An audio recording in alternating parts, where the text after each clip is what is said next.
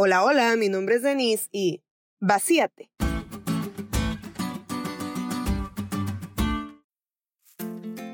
Sí, vacíate. Vacía tu billetera, tus cuentas de banco, tu tiempo, tus talentos y tu amor en favor de otros. No puedes llenar algo que ya está lleno.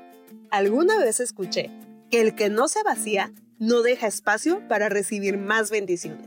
La lección de hoy menciona lo difícil que es para una mente finita comprender cómo habría sido la vida sin pecado, pero seguro que no existiría lugar para la codicia, el acaparamiento y en consecuencia no conoceríamos el significado de la palabra pobreza. No obstante, de este lado de la eternidad, donde sí existe el pecado, nuestro sentido de propiedad nos lleva a creer que todo es nuestro.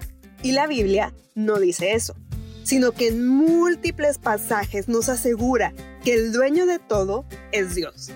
Es Él quien nos da la vida, la existencia, la fuerza y la capacidad para conseguir cualquier cosa. Somos solo mayordomos de un Dios que es dueño de todo y que finalmente nos llama a compartir ese todo que administramos con los demás. Más que un testamento que ha de leerse cuando ya seamos un cuerpo inerte, nos llama a vaciarnos ahora, ahora que podemos dejar más que solo dinero. La lección manifiesta, de forma enunciativa, más no limitativa, algunas ventajas de vaciarnos constantemente mientras vivimos y de las cuales te quiero compartir mis cuatro favoritas. Número 1.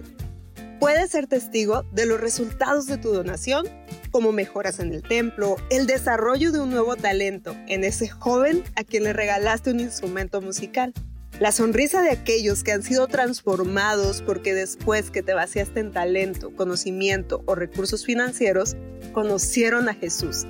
Número 2. No hay pleitos después de tu muerte entre aquellos que se consideran tus beneficiarios. Número 3.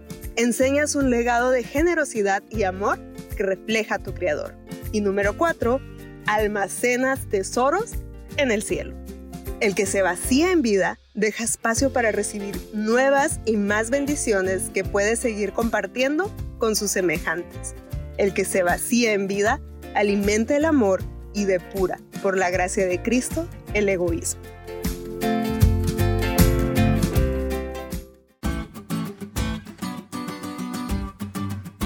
¿Te diste cuenta lo cool que estuvo la lección? No te olvides de estudiarla y compartir este podcast con todos tus amigos. Es todo por hoy, pero mañana tendremos otra oportunidad de estudiar juntos.